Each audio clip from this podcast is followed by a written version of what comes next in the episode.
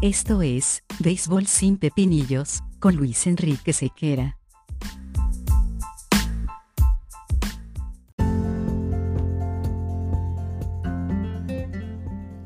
Béisbol sin Pepinillos es una presentación de Vatel. Despierta el sabor con Vatel.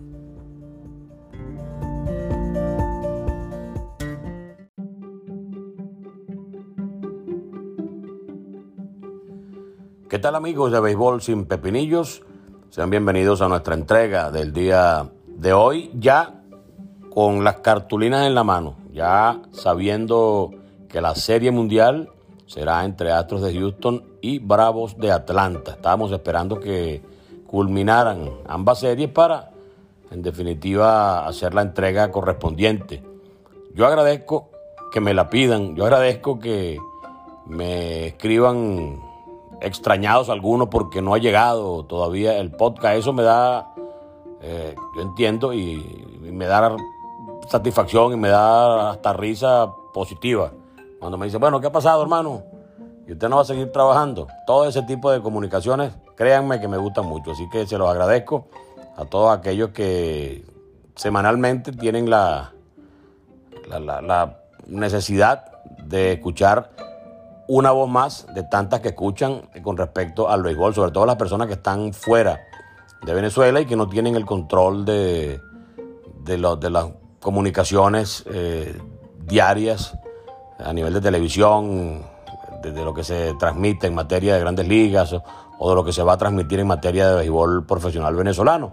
Por eso es que nos comentan que la existencia de plataformas como esta, en la que varios personajes que trabajan en el béisbol concretamente, eh, hacen sus propuestas y le brindan cada uno su impresión de lo que fue o de lo que será un juego de pelota. Yo agradezco que estén pendientes y esto no deja de ser algo satisfactorio.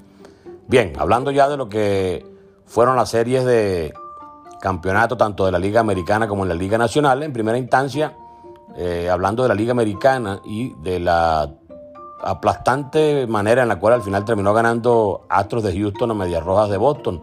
Por un momento, muchos comenzaron a pensar en que esa aplanadora que en par de juegos se constituyó el equipo Medias Rojas de Boston iba a ser suficiente para dar al traste con toda la ofensiva que durante todo el año mostró el conjunto Astros de Houston, un elenco plagado de bateadores con experiencia incluso en postemporada e incluso yendo más allá de una simple postemporada con experiencia ya de series mundiales y ganándolas también. Entonces eh, se hizo presente a la postre y en los momentos importantes esa ofensiva que no pudo ser controlada por los lanzadores de Medias Rojas de Boston.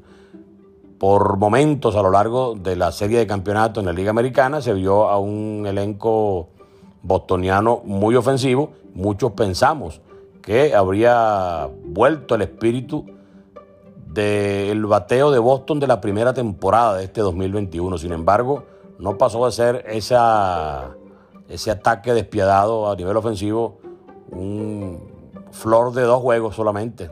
Pero resulta que hay que ganar cuatro para ingresar a la Serie Mundial y allí se impuso la ley de Houston. Ya el venezolano Luis García había tenido un par de actuaciones previas en la postemporada en la cual había sido bastante castigado y también otros abridores del elenco de Houston habían sido bastante bateados y esto les dio eh, esas ínfulas a, los de Boston para pensar en la posibilidad de ingresar a la Serie Mundial. Sin embargo, no fue suficiente ese deseo, no fue suficiente esa, esa capacidad bateadora transitoria que, de la cual disfrutó y a la postre se impuso la trayectoria y la tradición ofensiva de Houston durante toda una temporada. Así que, y además, hablando del venezolano Luis García, que lo mencioné, pues con una reivindicatoria y espectacular salida en la cual estuvo lanzando Nogino Run hasta el inning número 6, eh, estuvo brillante en el montículo y además recibió el apoyo ofensivo de sus compañeros. Así que Bien merecido el pase de Astros de Houston a la Serie Mundial.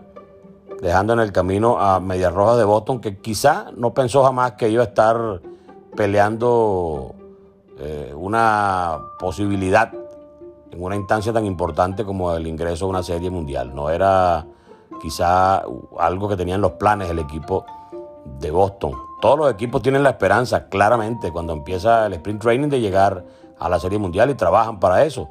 Pero la objetividad no les brindaba a ellos esa, ese favoritismo y ese nivel de, juego tan, tan bueno, tan, tan espectacular como para estar eh, presente en una serie mundial. Así que, en definitiva, una buena temporada para la gente de Boston, mucho mejor para la gente de Houston, que está por tercera vez en los últimos cinco años en una serie mundial. No es fácil para nada estar en una serie mundial, no es fácil para nada incluso repetir esa presencia con, con frecuencia, porque hay muchos equipos que se preparan para que las cosas les salgan bien en una campaña de 162 encuentros.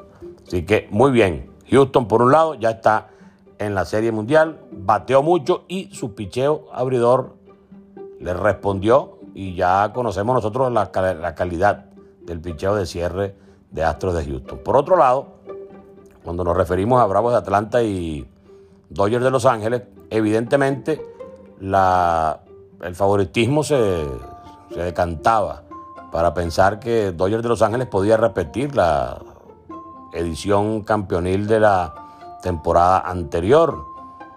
Temporada totalmente atípica. Se jugó en sede neutral, no es lo mismo jugar en un campo donde no tienes tus fanáticos apoyándote o no tienes fanáticos en contra gritándote tampoco en contra. Entonces eh, no es lo mismo jugar en casa que no hacerlo. Jugar en sede neutral siempre le pone un carácter de, más tranquilidad a los jugadores que, no tienen esa presión ni a favor ni en contra. Y el nivel emocional dentro del béisbol y dentro de cualquier disciplina deportiva tiende a ser algo bastante importante. Entonces, no jugaron en primera instancia en una sede natural eh, de cada uno de los equipos.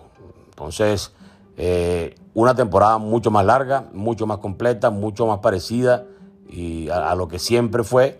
Entonces ya eh, si tú mides la temporada 2021 con el rasero de la 2020, pareciera que no es justo estar tomándola como referencia a efectos de, bueno, ahora sí va a repetir el equipo de los Dodgers una, una serie mundial porque este, ganó eh, en medio de la adversidad y la pandemia en el 2020 y pudiera repetir en el 2021. No tiene nada que ver una, una temporada con la otra. Esta sí es de las que son completas si es de la que hay que tomar en cuenta con todas las de la ley. Y fíjense al final, el equipo de los Dodgers, el de la nómina más alta en el béisbol en este momento, eh, sucumbió ante la nómina número 15.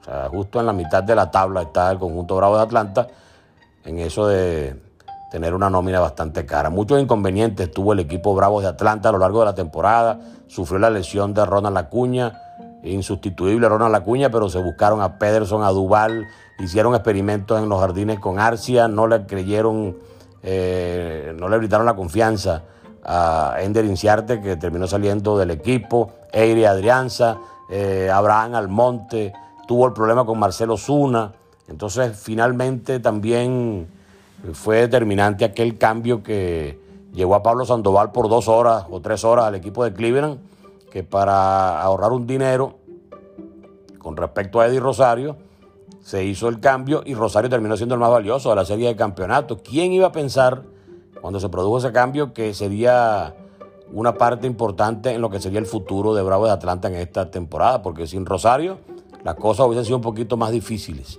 Gran temporada, gran postemporada incluso, mejor dicho, para, para Eddie Rosario.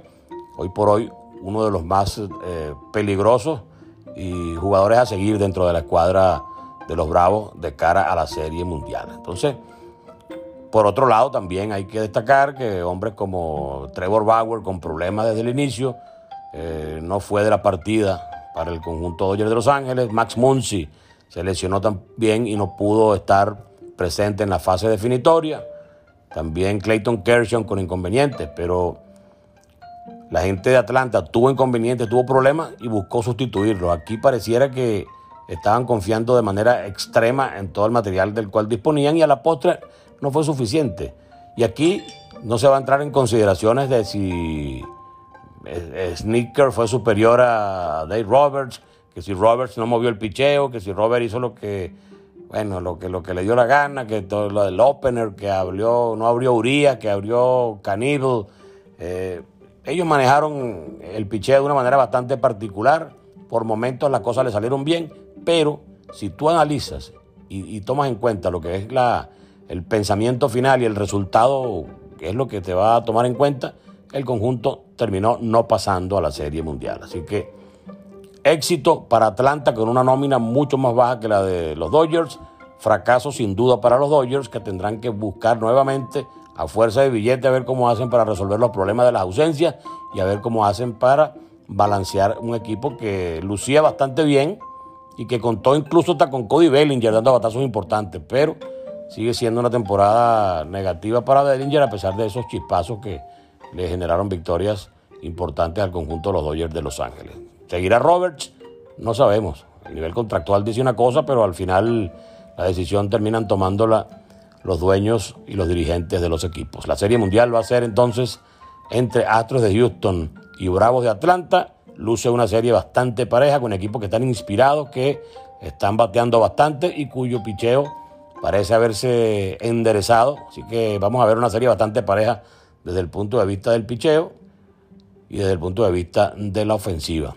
Probablemente se incline un poquito la balanza en este momento al, picheo de, de Bravo de Atlanta, pero una cosa es el análisis previo a una serie corta como una serie mundial en la que pareciera que muchos se transforman y las cosas terminan tomando un rumbo totalmente distinto al que muchos esperaban. Entonces estaremos nosotros haciéndole seguimiento a lo que será la serie mundial, ya veremos. No tengo ningún favorito eh, para la serie mundial, sin embargo, la, presencia de José Altuve, de Luis García, eh, Marwin, eh, hace que uno esté por allí siempre pendiente de lo que pueda hacer el elenco de los Astros de Houston, que además demostraron a fuerza de batazos y con rendimiento que ya es cosa del pasado, esa habladera cada rato de, del robo de las señas y todo eso. Están de nuevo en una serie mundial con todas las de la ley y demostrando que a través de sus grandes jugadores, sin necesidad de ningún tipo de robo de señas, ni, ni elementos, ni artilugios de esa naturaleza, pueden estar pendientes en fases importantes y fases tan definitivas y tan bonitas como una serie mundial.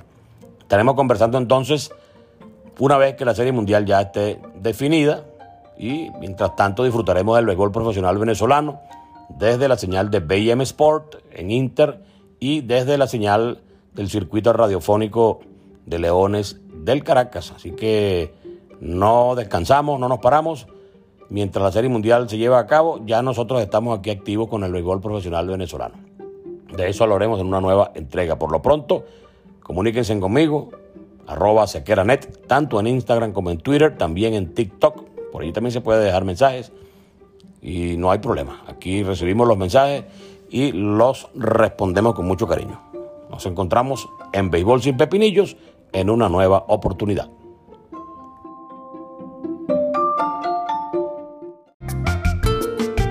En Venezuela, el béisbol es sinónimo de pasión, esa que nos mueve, nos emociona, nos une y nos hace despertar el verdadero sabor de la fanaticada. Esta nueva temporada, mantente al bate con Vatel. Despierta el sabor de tu pasión, despierta el sabor con Vatel.